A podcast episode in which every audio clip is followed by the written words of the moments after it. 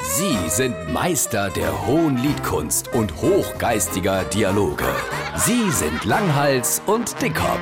Jetzt auf SR3 Saarlandwelle. Da rutscht doch im Sommer der allergische Schock weht im Bienenstich. Hier, uff, dat war ein Mist. Und jetzt, was macht man da? Ich krieg beim Salzmann so eine Desensibilisierung gemacht.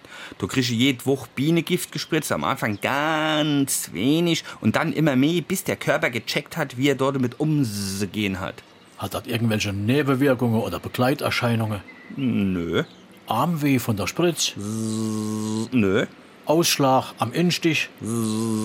ach nicht. Rötung im Gesicht? Ist mir nichts aufgefallen. Gar keine Nebenwirkungen. Warum machst du so Geräusche? Wer ich? Ist mir gar nicht bewusst. Dann ist es ja gut. Oh, schon halb zwölf? Was kochst du heute? Polleklößchen.